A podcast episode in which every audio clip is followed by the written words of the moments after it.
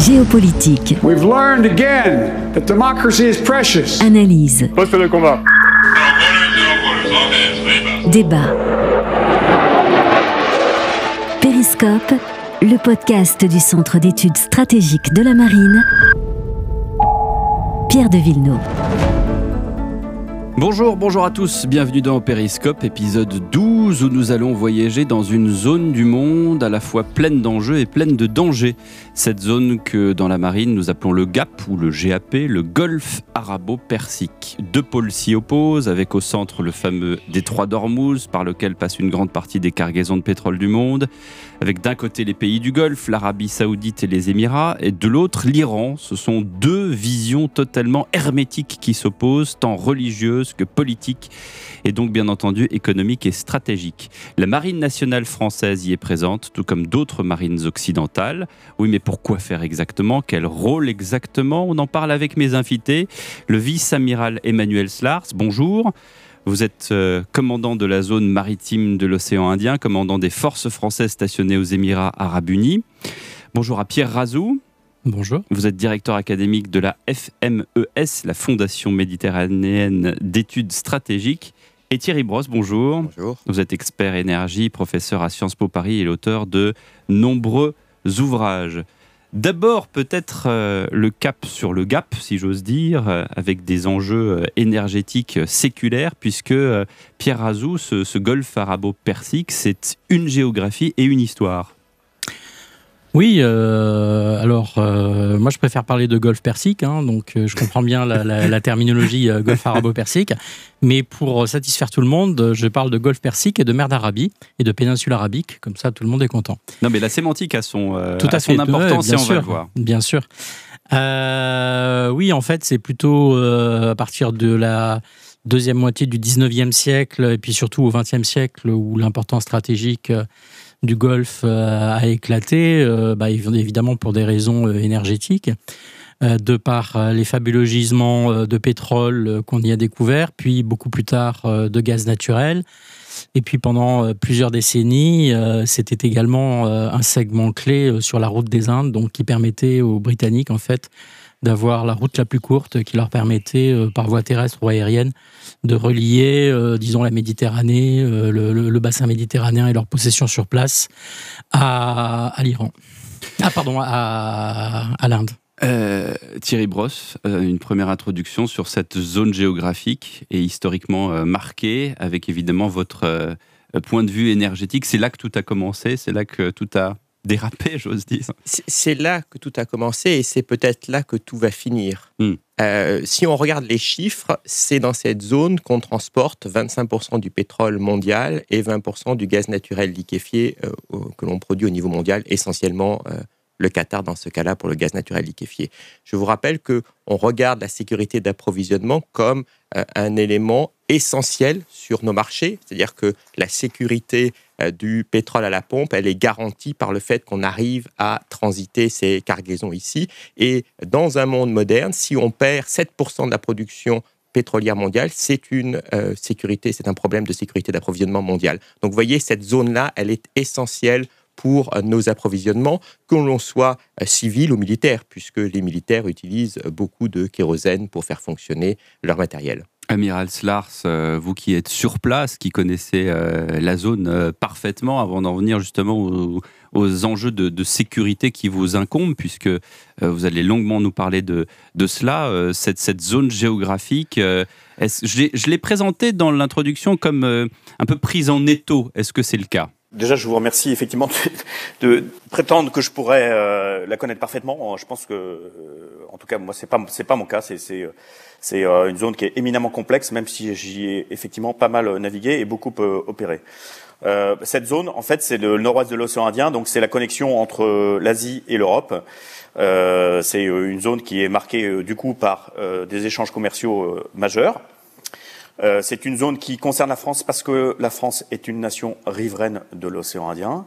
Euh, et euh, c'est une zone qui concerne la France puisque euh, la France a euh, aussi un certain nombre de, de responsabilités euh, qui découlent euh, de sa de sa position, du fait qu'elle est membre euh, permanent du Conseil euh, de sécurité de l'ONU et, et, et, de tout ce qui va de tout ce qui va avec. Elle est une, une nation une nation nucléaire et qu'elle a des partenaires dans la région et qu'elle a des accords de défense dans la région, des, des partenariats stratégiques avec avec l'Inde, avec les EAU avec lesquels elle a aussi un accord de défense, avec le Qatar et avec le Koweït.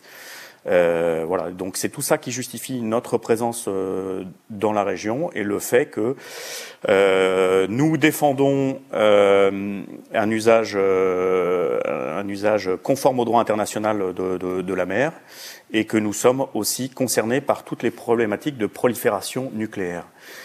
Et en corollaire, bah, tout ça a des effets aussi sur les échanges énergétiques.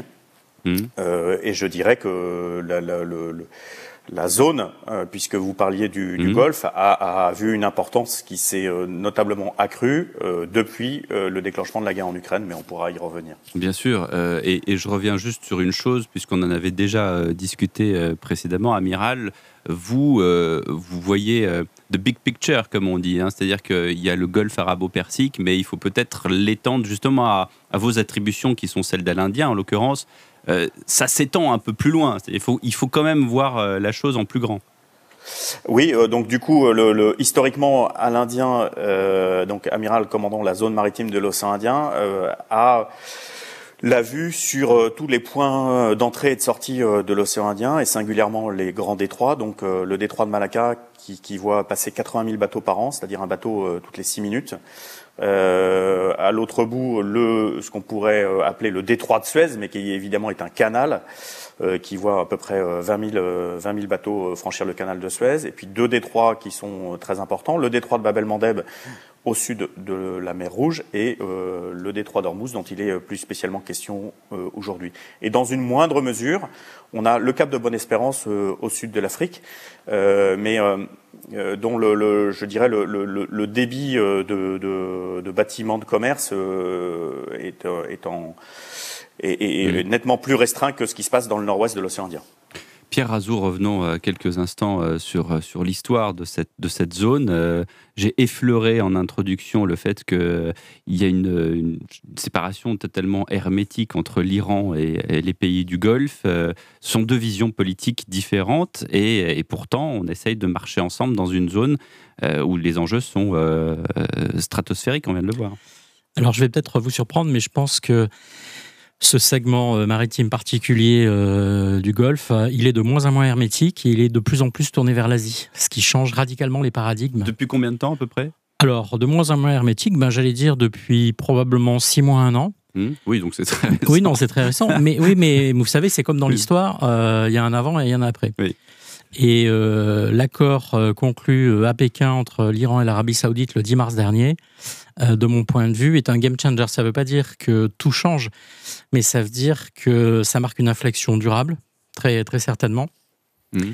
Et aujourd'hui, euh, les deux rives euh, se parlent, échangent. Je, je, connais des traités historiques où on avait dit que c'était durable et pérenne aussi. Hein. Ouais, non, mais on, a vu, bien, on a vu comment ça finit. J'en suis persuadé. Mais euh, à partir du moment où, euh, où les yuan, euh, où les pétrodollars coulent à flot, en l'occurrence plutôt les yuan, mmh. parce que le deuxième, la deuxième évolution majeure, c'est qu'aujourd'hui, plus des trois quarts des hydrocarbures exportés de la zone Moyen-Orient et donc bien sûr euh, passant par ou transitant par, euh, par le Golfe, vont en Asie, mmh. notamment en Chine, pas que, pas que hein, en Chine, au Japon, en Corée du Sud, en Inde, en Indonésie, en Malaisie. Euh, mais ça veut dire qu'aujourd'hui, euh, ceux qui étaient auparavant les protecteurs, euh, on va dire, de la péninsule arabique, ne sont plus les clients. Mmh. Majoritairement, les clients mais, sont met, les asiatiques. Mettez des noms parce que du coup, on... ah bah clairement, les États-Unis euh, n'ont plus besoin euh, du pétrole du Golfe euh, ni du gaz du Golfe. Ils continuent à en acheter, comme nous d'ailleurs, hein, pour équilibrer la balance commerciale. Si vous voulez qu'on vous achète Mmh. du luxe, des mmh. avions, euh, des métros euh, et de l'agroalimentaire, bah, il faut acheter ce que les gens produisent en face, c'est-à-dire du gaz et du pétrole. C'est pareil pour les États-Unis. Mais aujourd'hui, le client, les clients majeurs de, en hydrocarbures de la région sont les Asiatiques et notamment les Chinois. Mmh. Donc en fait, ce sont les Chinois qui paradoxalement sont les plus concernés pour euh, sécuriser, euh, on va dire, le rail. C'est-à-dire la sortie du T3 d'Ormuz, la traversée de la mer d'Arabie du nord de l'océan Indien, le, le, détroit jusqu'à, enfin pardon, la, suite de, la route à travers le golfe de Bengale jusqu'à Malacca. Donc, ce que j'essaye de dire, c'est que tout le monde se reparle. Les Golfiens parlent aux Iraniens. Euh, les Golfiens qui étaient fâchés entre eux se reparlent. Les Émirats arabes unis euh, réouvrent leur ambassade ou en tout cas renouent leurs relations avec le Qatar. Euh, ça fait déjà plusieurs mois qu'ils ont renoué avec l'Iran. L'Arabie saoudite et l'Iran réouvrent leurs ambassades, leurs consulats. Donc on voit bien quand même qu'on change de, de période. Game changer, hein, d'accord avec ça Thierry Brosse? Oui, et puis ensuite, il faudra se poser la question de qui paye pour la sécurisation de ces approvisionnements, parce qu'on parle toujours de pétrole en regardant le chiffre affiché sur les écrans, en se disant ça vaut 75 dollars par baril. Euh, dans la région, ça coûte une dizaine de dollars par baril à produire. Donc mmh. le différentiel, c'est la rente pétrolière. Euh, et l'Arabie saoudite gagne à peu près 60 milliards de dollars par trimestre mmh. sur, euh, mmh. sur le pétrole. Mmh. Mais euh, ce qu'on oublie, c'est les externalités négatives sur le pétrole. Alors celle qu'on connaît maintenant, qu'on commence à comprendre, c'est le climat. Hein. Alors, si vous regardez l'externalité négative du climat sur le pétrole, ben, votre pétrole, il passe de 75 dollars à quelque chose comme 125 dollars pour le coût du CO2. Mais il y a tout ce qui est la sécurisation. Et personne ne parle de cette sécurisation. Cette sécurisation, elle est très importante. Elle est ex ante ou ex post. Si vous regardez ex post, si on ne réussit pas la sécurisation, c'est-à-dire si les marines ne font pas euh, un travail formidable qu'elles font dans cette zone-là comme ailleurs, eh bien, vous vous retrouvez, comme l'Allemagne aujourd'hui avec le gaz, dans une une situation de récession. Donc vous voyez l'importance de ça. Et puis ex santé, combien ça coûte?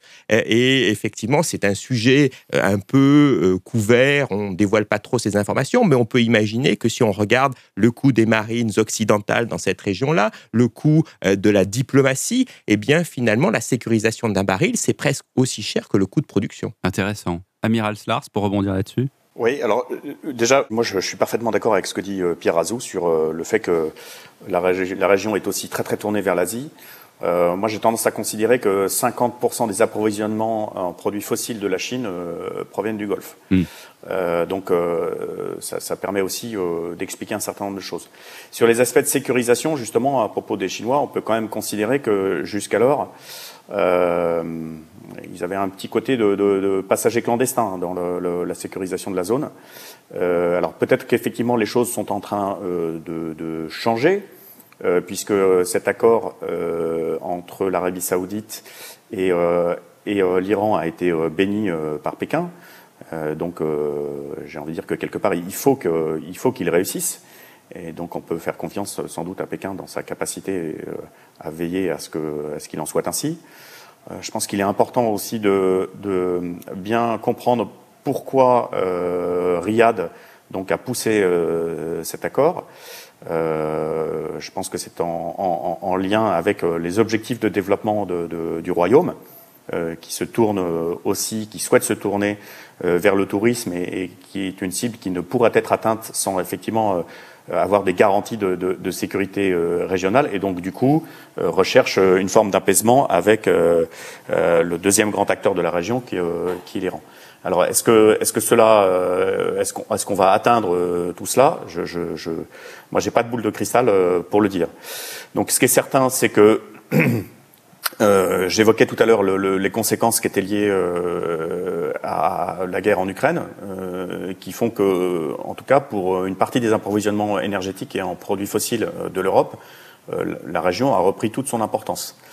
Donc elle a repris son importance et de ce fait, effectivement, bah, nous devons nous assurer de, la continuité de ces approvisionnements et nous, sommes, du coup, dès lors, avec nos partenaires régionaux, des acteurs de la sécurité. Pierre Azou disait à l'instant, Amiral Slars, que beaucoup de choses ont changé euh, là, ces derniers jours, euh, ces dernières semaines, euh, au pire ces derniers mois. Est-ce que vous constatez ce changement? Et d'après ce que, ce que vous nous dites et ce que dit aussi Thierry Brosse, vous, vous êtes amené un peu à, j'allais dire, à marcher sur les braises malgré vos Rangers, mais euh, j'ai l'impression qu'on attend toujours une, décision d'un État puis d'un autre et, et on s'adapte, quoi. Bah, alors, je, dirais que euh, nous, on reste quand même fidèle à, à, ce que la France souhaite défendre dans la mm. région. Donc, euh, je l'ai évoqué, c'est euh, nous un enjeu très important en matière de lutte contre la prolifération nucléaire. C'est pour ça que la France tenait une position particulière dans l'accord dit du GCPOA, et je crois qu'elle le tient toujours, mais il relèverait davantage des affaires étrangères d'évoquer ce sujet-là. Mhm. Donc pour nous, c'est une préoccupation évidemment particulièrement importante. En, revanche, j'ai envie de dire que historiquement, on est dans une zone où, où rien n'est jamais définitivement acquis. Euh, mais, mais où la France euh, euh, est évidemment la bienvenue et où elle est engagée avec des accords de défense qui, qui ont été signés il y a, pour certains d'entre eux il y a plusieurs dizaines d'années et pour lesquels la France a toujours honoré sa parole, que ce soit encore récemment aux Émirats arabes unis, qui, qui au début 2022 étaient sous le feu de missiles balistiques, de croisières et de drones tirés depuis le Yémen par euh, les forces outils et où euh, en quelques jours, hein, donc c'est moins, moins d'une poignée, euh, la France était en mesure effectivement de, participer activement à la protection du ciel. Et donc, donc ça veut dire d'une certaine manière qu'on compte sur vous. C'est ça que vous essayez de nous expliquer? Bah, on compte sur nous, hein, puisqu'on est tous français là autour de, de, ce micro, et donc la France est un partenaire fiable, crédible et, et réactif comme elle l'a démontré. Euh, et donc, euh, ça c'est euh, important parce que c'est on met en, entre parenthèses toutes les considérations d'argent, de souveraineté plus ou moins avancée des nouveaux entrants dans le justement on parlait de game changer dans, dans le dans cette sphère-là et dans ce, dans ce problème-là, dans ce nœud-là, j'allais dire, on, garde quand même une fidélité, une loyauté à, à celui qui vous a protégé. c'est un, un principe, j'allais dire, de guerre. Oui, enfin, disons que euh, il y a on, est encore, on est encore attendu et, euh, euh, et, et, particulièrement apprécié, y compris parce que on a des positions qui sont qui sont pas toujours parfaitement alignées sur sur un bloc ou sur l'autre. On a une position qui est celle d'un pays qui défend le droit international. On est comme je le dis mhm, mhm. en, anglais à mes correspondants, on est euh, euh, rule-based order nations, et, du coup, on agit euh, dans le respect du droit international et pour le défendre également ce droit international, puisqu'il est quand même pas mal menacé aujourd'hui. Donc, non, on, travaille particulièrement bien. en revanche, euh, oui, je suis d'accord. C'est euh, une, zone dans laquelle euh, les accords, les, mouvements d'intérêt, bah, ça, peut, ça peut bouger très très vite. Et donc, il, faut être, il faut être attentif et pas passif. Et ça tombe bien, c'est pas le cas. Pierre Razou. Oui, ben, je ne peux que souscrire à ce que disait l'amiral Slars. Je voudrais pointer un, un point qui me semble crucial c'est que auparavant, euh, le golfe Persique était une finalité en soi. C'est-à-dire que on se demandait euh, comment est-ce qu'on va protéger le golfe, euh, militairement, mmh, maritimement, mmh. etc. À quelle, à quelle époque? Bah, J'allais dire, ça a réellement commencé pendant la guerre Iran-Irak, avec la guerre des pétroliers, avec le, Donc les années 80. disons les années 80, mmh. jusqu'à finalement, il n'y a, a, pas si longtemps que ça aujourd'hui. Euh, et, dans, cette, dans, ce paradigme, euh, la mer Rouge et l'océan Indien n'étaient que des voies de transit pour arriver au Golfe, hmm. qui était la finalité en soi. Aujourd'hui, mon impression, c'est que la vraie finalité, c'est l'océan Indien tout court, hmm. ou, de manière vaste. Pourquoi? Parce qu'en fait, le job qu'on a, c'est euh, contribuer à la sécurité de l'océan Indien, notamment dans le cadre de la grande rivalité sino-américaine. C'est ce que dit en filigrane l'amiral Stars. Exactement.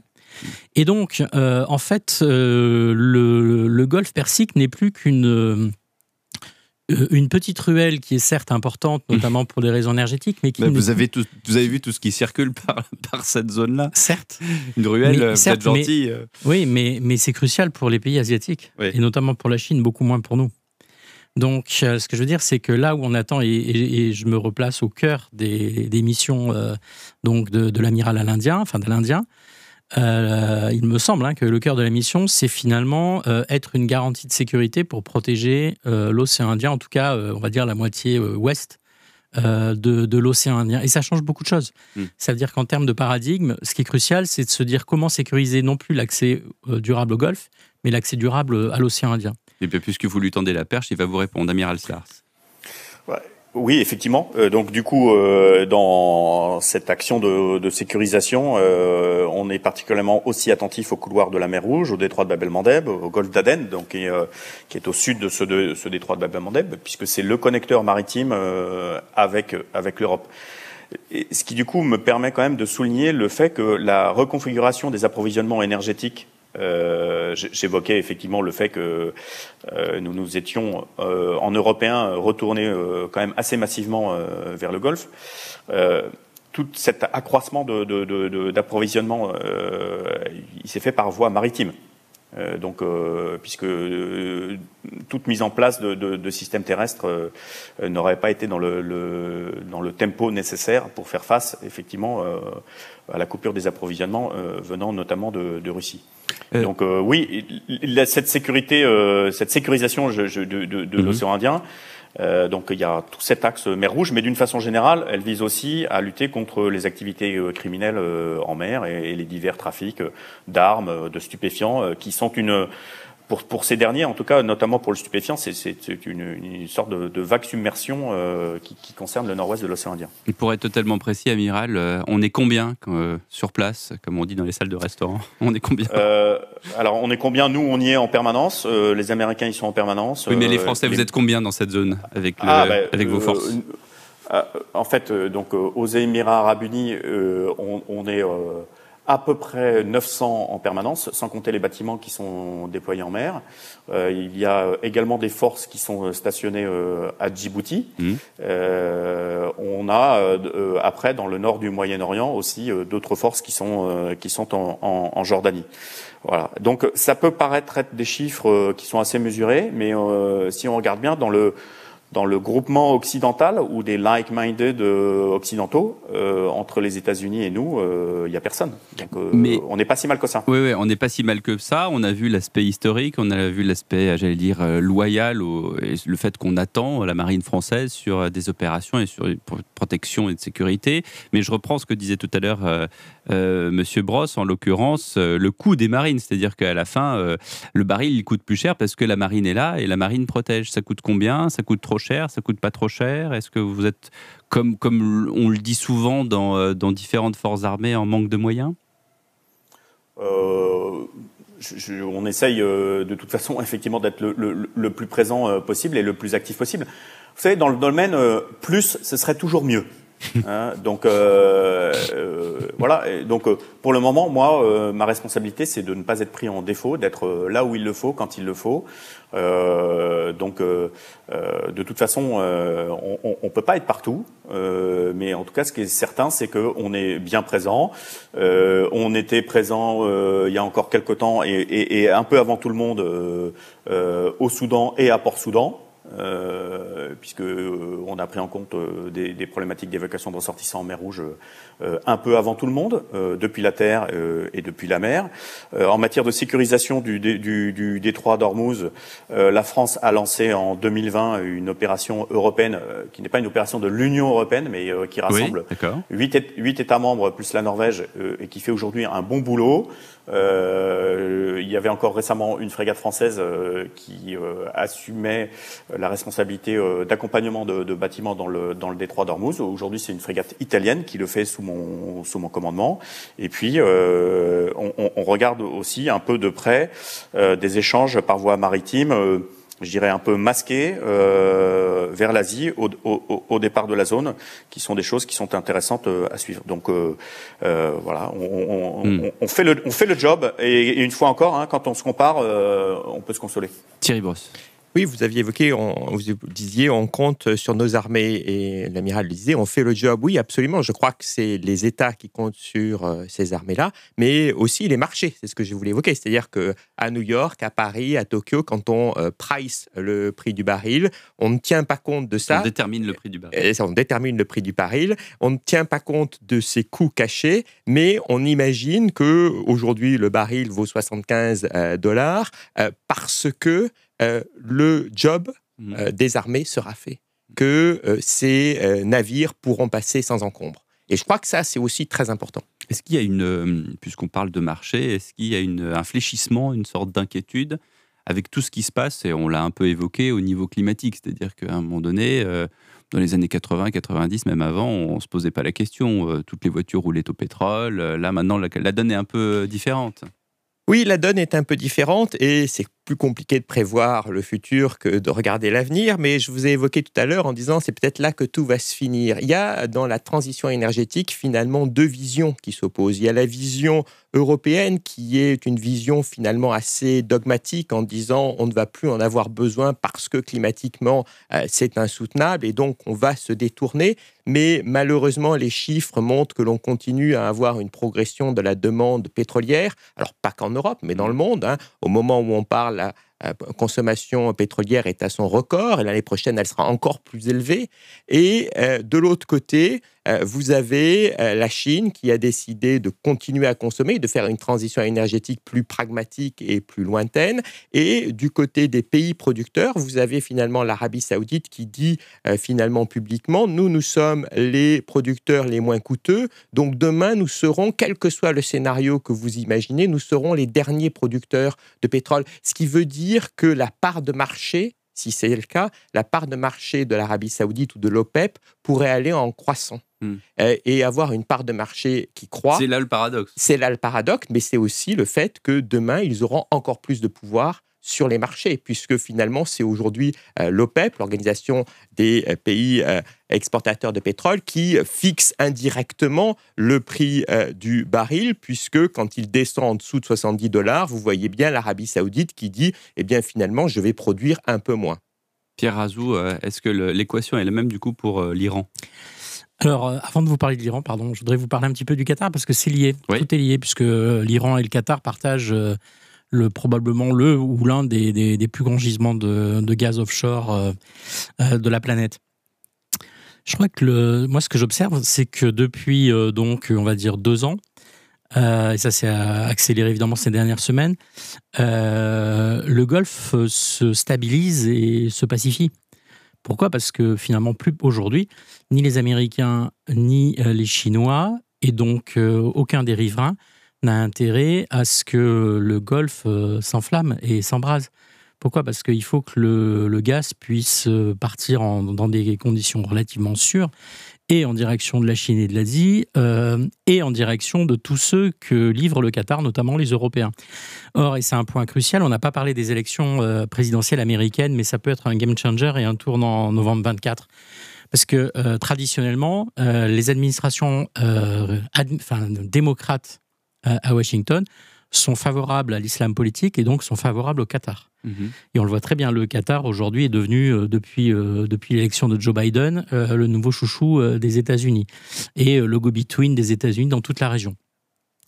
Donc la, la question, c'est si euh, Biden est réélu, les Qatariens se disent euh, chouette, c'est bon, on a encore quatre ans de, stabilité devant nous, et tout le monde se dit ça aussi, y compris les Européens, les Chinois, euh, les Russes. Donc c'est plutôt une bonne nouvelle pour le Golfe. Si à l'inverse, Donald Trump est élu, quelles que soient les modalités, enfin et on, on Ce que j'aime bien, c'est que tout le monde dit Trump. C'est-à-dire que maintenant, 200, ah bah, maintenant, ou les autres, je sais pas, tout le euh, monde est out. Apparemment, non, mais, 210 est, à, est à 10% et, Trump à, 53. Quoi. Donc, euh, donc, si Trump est réélu, pardon, je vous ai coupé. Si Trump est réélu, euh, là, c'est sûr que c'est une très mauvaise nouvelle pour le Qatar, accessoirement aussi pour l'Iran. Et donc, l'ambiance, le, entre guillemets, apaisée qui règne aujourd'hui euh, dans le Golfe euh, et dans ses abords et dans ses approches pourrait, euh, pourrait changer. Ce qui m'amène à parler de la rivalité sino-américaine qui, là aussi, est soumise aux aléas de l'élection présidentielle américaine. Et je crois que les Chinois, enfin, il faut toujours se mettre dans la tête des, partenaires, des rivaux, des adversaires quand mm. on y arrive, quand on réfléchit. je suppose que les gouvernants chinois se disent euh, est-ce qu'on mise sur le GNL On en parlait tout à l'heure avec Thierry Brosse, ou au contraire liquéfié. le gaz naturel liquéfié, ou bien au contraire, on, continue à l'ancienne sur les tubes, euh, etc. Et la logique voudrait qu'ils équilibrent euh, les, stratégies et par exemple qu'ils créent un, grand tube terrestre permettant de relier l'Arabie saoudite à l'Iran, à l'Asie centrale et à la Chine pour, j'allais dire, partager les risques en quelque sorte pour rapatrier beaucoup plus de, de gaz et de pétrole par, des tubes de manière beaucoup plus sûre, parce que le, GNL, c'est sympathique, euh, outre le fait que c'est quand même euh, compliqué techniquement et très risqué euh, en termes de, bateaux, enfin tous les marins vous diront ça, pour ne rien dire des, populations près des centres de, des, enfin pour des, centres de déliquéfaction. Mais surtout, c'est que l'océan, là, on est au cœur du, métier de l'amiral Slars. C'est que l'océan Indien, pour les Chinois, c'est très bien tant qu'ils le contrôlent, ou en tout cas tant que les Américains ne le contrôlent pas de manière hermétique. Hmm. Mais en cas de rivalité et d'affrontement sino-américain, par exemple autour de Taïwan, avec des effets induits, on le voit bien dans l'océan Indien, si les, les Chinois ont tout misé sur le GNL, enfin beaucoup en tout cas, eh ben, ils risquent de se retrouver le bec dans l'eau parce qu'il y aura un blocus euh, naval en océan Indien et ils pourront plus euh, se ravitailler euh, au Moyen-Orient. Ça, ça mérite une réponse de, de l'amiral Slars, mais je vous oublie pas sur l'Iran, Pierre Azou. Amiral Slars. Oui, ben, moi je, je, suis parfaitement en ligne avec ça. Hein. De toute façon, je, l'évoquais en ouverture, l'océan Indien, c'est le, le, connecteur entre l'Asie et l'Europe et le Golfe. Donc euh, effectivement, ça, offre aussi potentiellement euh, quelques quelques euh, possibilités de manœuvre si effectivement il y a des actions qui doivent C'est-à-dire qu'on on est prêt, on est prêt à les faire ces manœuvres et j'allais dire sans crainte d'une certaine manière. Ça, c'est de toute façon, ça, ça relève pas directement de ma sphère, mais en tout cas, ce qui est, ce qui est certain, c'est que la Chine a évidemment, de toute façon, de grands, euh, de grands intérêts à ce que euh, ces approvisionnements énergétiques perdurent, d'une part, et que dans l'autre sens, euh, ces échanges économiques, dont une part très importante aussi passe par le détroit de Malacca et se déverse en océan Indien pour aller à l'autre bout du monde, perdurent. Donc, mmh, mmh. donc oui, c'est ça, c'est une réalité économique et géographique. Thierry Brosse ne pas être naïf et essayer de se mettre dans euh, les euh, petits souliers chinois me semble être euh, important pour essayer de comprendre ce que sera l'approvisionnement énergétique demain. La Chine a milité depuis presque une vingtaine d'années contre ce qu'on appelle la prime asiatique, c'est-à-dire que historiquement, le pétrole en Asie valait plus cher qu'en Europe. 1 ou 2 dollars de plus. La même chose pour le gaz, pour euh, une, vision du monde. On expliquait que finalement, le pétrole devait aller d'abord en Europe et ensuite était rerouté vers la Chine, ce qui n'est plus le cas aujourd'hui. Donc, la Chine, aujourd'hui, bénéficie d'un prix du pétrole, d'un prix du gaz naturel liquéfié un tout petit peu moins coûteux, un petit peu moins cher qu'en Europe, ce qui fait un avantage euh, concurrentiel non négligeable. Pour ce qui est de la sécurité d'approvisionnement, mmh. euh, vous avez raison, mais je pense qu'il faut rajouter dans l'équation quelque chose de très important, le gaz gazeux russe. En fait, ce que les Chinois sont en train de faire aujourd'hui, c'est finalement ce que la France faisait il y a 20 ans. J'étais en charge de la sécurité d'approvisionnement euh, pour l'État français à l'époque. on essaye de diversifier son approvisionnement et on se dit que si on en a un peu trop, on pourra toujours le revendre sur les marchés internationaux. Et donc la Chine, ce qu'elle fait, elle a un contrat avec la Russie de gaz gazeux, elle va avoir un nouveau contrat avec la Russie de gaz gazeux et elle a des contrats, vous avez raison, de gaz naturel liquéfié avec le Qatar et avec les États-Unis et, l'Australie. Et ce que la Chine fait aujourd'hui, c'est finalement de surcontracter un petit peu ces volumes et c'est elle qui nous a renvoyé finalement du gaz euh, euh, l'hiver dernier, cet été et peut-être l'hiver prochain. Et donc finalement, nous devons en Europe être prêts au fait que nous allons continuer à être dépendants et malheureusement notre dépendance, elle pourra s'accroître. C'est-à-dire que on a vu ce que la dépendance au pétrole, gaz, et au pétrole et au gaz russe avait amené. Mmh. Demain, nous pourrions être dépendants aux terres rares chinoises et au gaz que les Chinois pourraient avoir surcontracté. Et euh, vous voyez, c'est pas une équation très agréable. Pierre Azou. Alors, je voulais répondre euh, à votre question sur l'Iran euh, avant de rebondir. Oui, sur bah alors justement. Parce que on, fait les choses un peu en mode Tetris, mais c'est pas grave, on arrive à suivre. non, sur les Européens, je suis d'accord hein, sur, sur ce point-là. je crois que ce qu'il faut comprendre, c'est qu'aujourd'hui, l'Iran est quasiment au seuil nucléaire. Tout le monde le reconnaît, y compris les Américains, les Britanniques. Il n'y a plus que les Israéliens qui sont un peu gênés.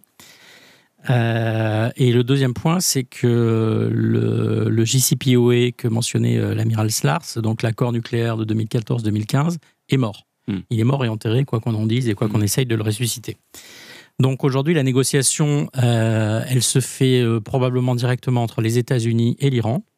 Et j'y viens parce que c'est lié également, bien entendu, à l'énergie et, au gaz, au pétrole et, surtout aux rentrées d'argent. C'est-à-dire que pour des raisons de politique intérieure, ni les, ni les Américains ni les Iraniens ne veulent ressusciter l'accord nucléaire. Hmm. Sinon, le président euh, ou l'homme d'État qui fait ça est mort, hmm. politiquement. Hmm.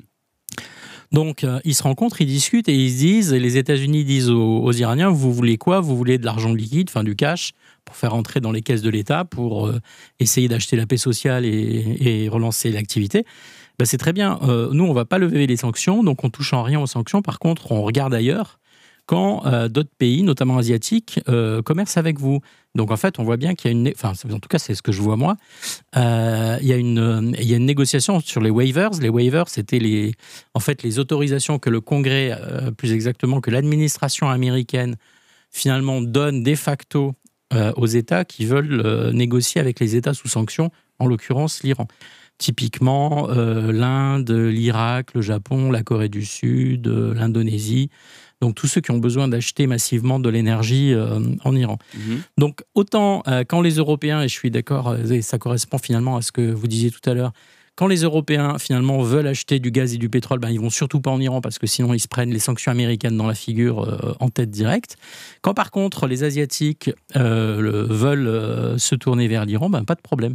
Les Américains regardent ailleurs, confèrent deux trois waivers et, ah, bah, c'est ce qui se passe non, en ce moment. Non, mais il y, a quelque chose. Et, que et dégèle et accepte de dégeler les avoirs. Par exemple, on le voit aujourd'hui en Corée du Sud. Il y a une, une négociation trilatérale entre la Corée du Sud, les États-Unis et l'Iran pour. Bon, ok. Les Coréens mhm. du Sud vont pouvoir, euh, euh, disons, rendre à l'Iran tous les avoirs qui étaient gelés euh, en Corée du Sud. Et puis, et puis ah, comme par hasard, on libère des otages. Ah bah voilà. Mais, mais de, de sa par sa spécificité, l'Iran, euh, effectivement, fait euh, écoute, euh, parle, négocie. Vous avez dit qu'il y avait un rapprochement maintenant avec les Saoudiens qui, ah qui n'était pas. Enfin, on peut se demander pourquoi tout d'un coup il y a. Alors, est-ce que c'est l'appel de l'argent? Est-ce que c'est l'appel de la démocratie? Est-ce que c'est l'appel de beaucoup de choses? Et puis d'un autre côté, il y a des observateurs qui disent, et l'amiral Slas a parlé à juste titre de la guerre en Ukraine et des changements et des conséquences suite à ce conflit. Les gens se disent, mais est-ce que l'Iran n'irait pas parler à Moscou euh, ah, mais l'Iran parle à tout le monde. Non, mais voilà, c'est ça. Donc on est dans une configuration, j'allais dire turque, où effectivement Erdogan arrive à faire le. Tout le monde parle à tout le monde. Oui.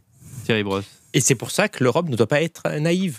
Et c'est pour ça qu'il faut être prêt. Et c'est pour ça que les marines qui patrouillent euh, ces zones-là sont importantes pour notre sécurité euh, d'approvisionnement. Et c'est pour ça que regarder une transition énergétique doit se faire de façon pragmatique. La seule chose, moi, que je regarde dans une transition énergétique, c'est la baisse des émissions de CO2. C'est ce qu'il faut réussir à faire. Le reste, euh, c'est du narratif. Hmm. Et juste pour illustrer ce point-là aussi, et je suppose que l'amiral Slars pourra nous apporter son témoignage ou en tout cas sa vision. Euh, signe de ce réchauffement, euh, les Émirats arabes unis viennent de se retirer, ça, date de presque trois semaines, de ce qu'on appelle la Command Maritime Force, qui était à Bahreïn, euh, mhm. force internationale pilotée par les États-Unis depuis Bahreïn pour faire à la fois de l'anti-piraterie, de l'anti-trafic, de la surveillance du détroit, etc. Donc, Tout ça, c'est un peu concomitant, vous voulez dire C'est concomitant et c'est clairement un signe des Émirats arabes unis de bonne volonté envers l'Iran pour dire regardez, non, non, on, on, bouge plus et on n'agite plus le chiffon rouge. Et au même moment, vous avez euh, la Chine, la Russie, qui annoncent des exercices conjoints dans la zone, une présence maritime durable dans le golfe mmh, d'Oman. Mmh. Et vous avez l'Inde, euh, la semaine dernière, qui a amené ces deux porte-avions, et déjà il fallait les, être capable de les amener, ces deux porte-avions en golfe d'Oman et en mer d'Arabie, pour dire à tout le monde, n'oubliez pas qu'on est là et qu'on joue aussi, et que nous aussi, euh, l'Inde, on tient à sécuriser nos approvisionnements énergétiques réponse de l'amiral Slars là-dessus. J'apporte quelques peut-être un, un, éclairage sur, sur les mouvements euh, de, de nos hôtes euh, émiriens, euh, effectivement qui se qui se sont retirés de la Combined Maritime Force qui est commandée à Bahreïn. on peut aussi avoir un autre éclairage qui est celui lié à une, une réaction d'agacement quelque part, puisqu'on était dans une situation où on a un, un premier pétrolier sous pavillon des îles Marshall euh, rempli de brutes euh, iraniens qui, euh, au lieu d'aller vers l'Asie, et, et, détourné avec l'accord des îles Marshall vers les États-Unis au titre de l'application de, des sanctions américaines sur le, le, pétrole iranien. En retour, l'Iran, qui est quand même euh, qui applique toujours ce que le ce que l'on décrit euh, en langage militaire anglo-saxon, la technique du tit for tat, c'est-à-dire tu me fais ci, je te fais ça. Hmm. Et donc œil pour œil. œil pour œil, exactement. A essayé du coup d'intercepter ce, ce, pétrolier qui quittait l'océan Indien par le cap de Bonne-Espérance. Il n'a pas réussi à l'intercepter pour, pour, récupérer ce qu'il considère comme étant son pétrole. Et du coup, euh, a euh, saisi coup sur coup deux pétroliers euh, dans le Golfe Persique il y a euh, de cela maintenant euh, un mois et demi. Le premier était plein de pétrole euh, américain, un bâtiment des, avec un pavillon des îles Marshall à destination des États-Unis. Ce, ce, bâtiment est actuellement euh, détenu dans les eaux territoriales euh, iraniennes. Et ils en ont saisi un second, vide, là, celui-là, et ils l'ont saisi dans les eaux territoriales omanaises. Euh, en plein milieu du, du, du, détroit. Voilà. Et donc euh, on est euh, sur ce sujet dans un, dans un petit rapport de force et il n'est pas interdit d'imaginer que nos amis émariens aussi à l'inverse aient été un peu agacés par le fait que bien sûr cette phase-là, la sécurité dans le, dans le détroit n'était pas, n'était pas assurée de, de, de, façon suffisamment efficace à dissuader cette action. Voilà. Donc euh, il y a toujours euh, moyen de faire plusieurs lectures d'une euh, décision ou d'un mouvement de pièces sur l'échiquier de, de, de, la région. Ça, c'était juste de, un, un, élément mais sur lequel on pourrait échanger avec Pierre Razou euh, ultérieurement. Hors voilà, donc, comme on dit. Euh, ouais, ouais, non, mais c'est quand même juste super intéressant parce que c'est bah, extrêmement, c'est extrêmement un illustratif. Il y a, y a la ouais. théorie, la pratique. Là, on est en plein dans la pratique. Là. Ouais, et on est exactement dans le dans, dans la pratique. voilà. Donc Thierry Brosse avait une question, je crois, pour vous.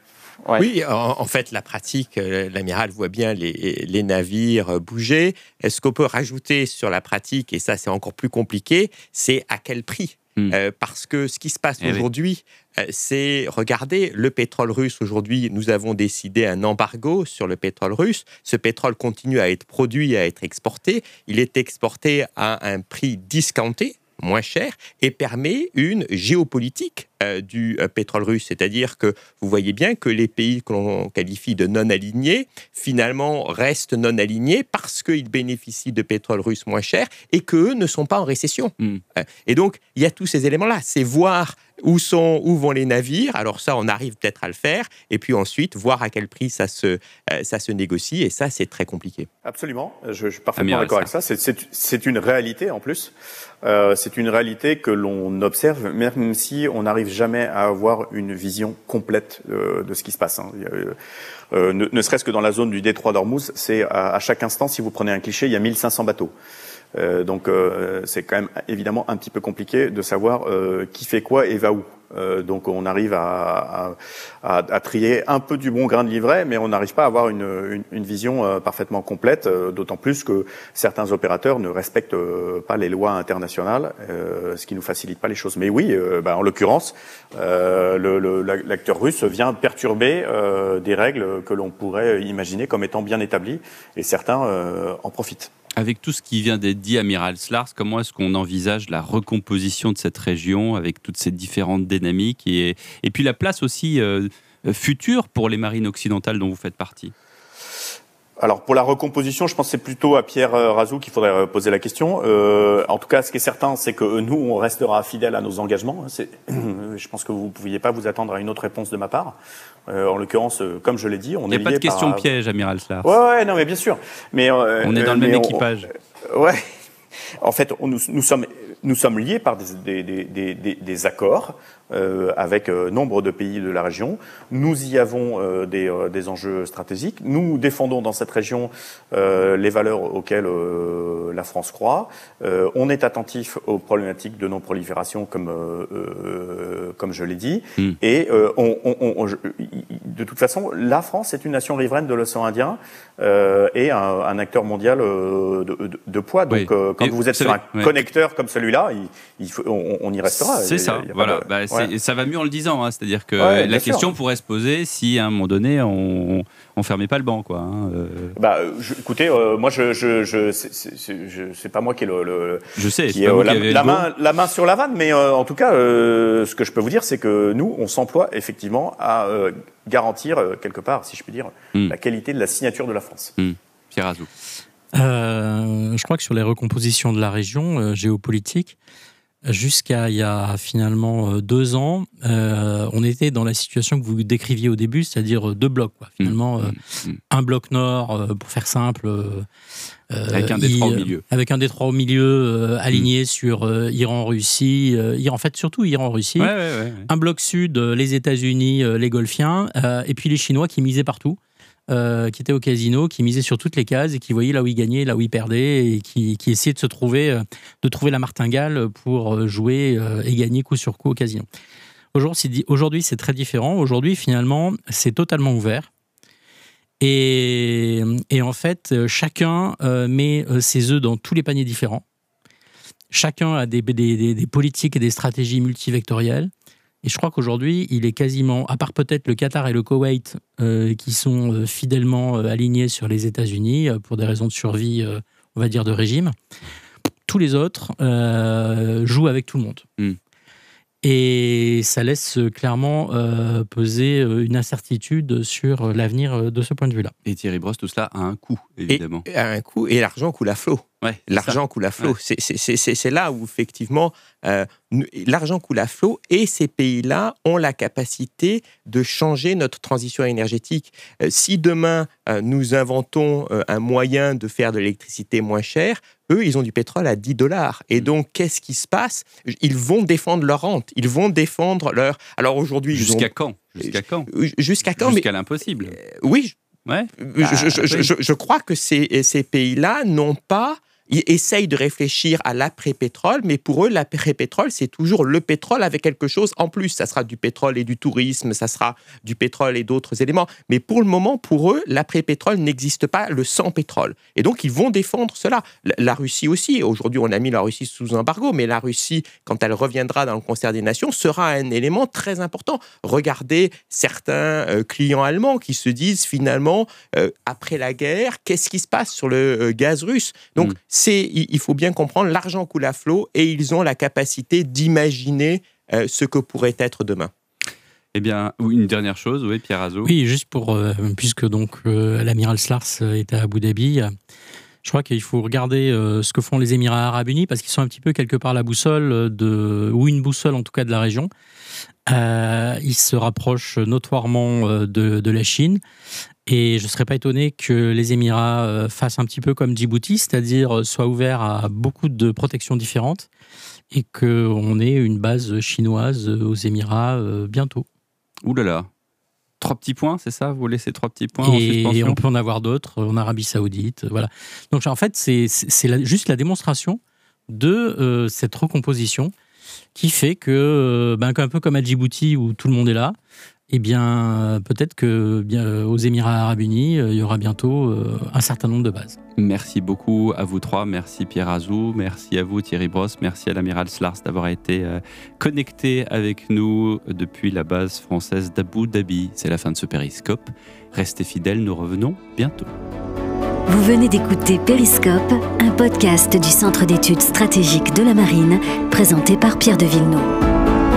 Ce podcast et tous les podcasts du CESM sont disponibles dès maintenant sur vos plateformes d'écoute habituelles et sur cesm.marine.défense.gouv.fr.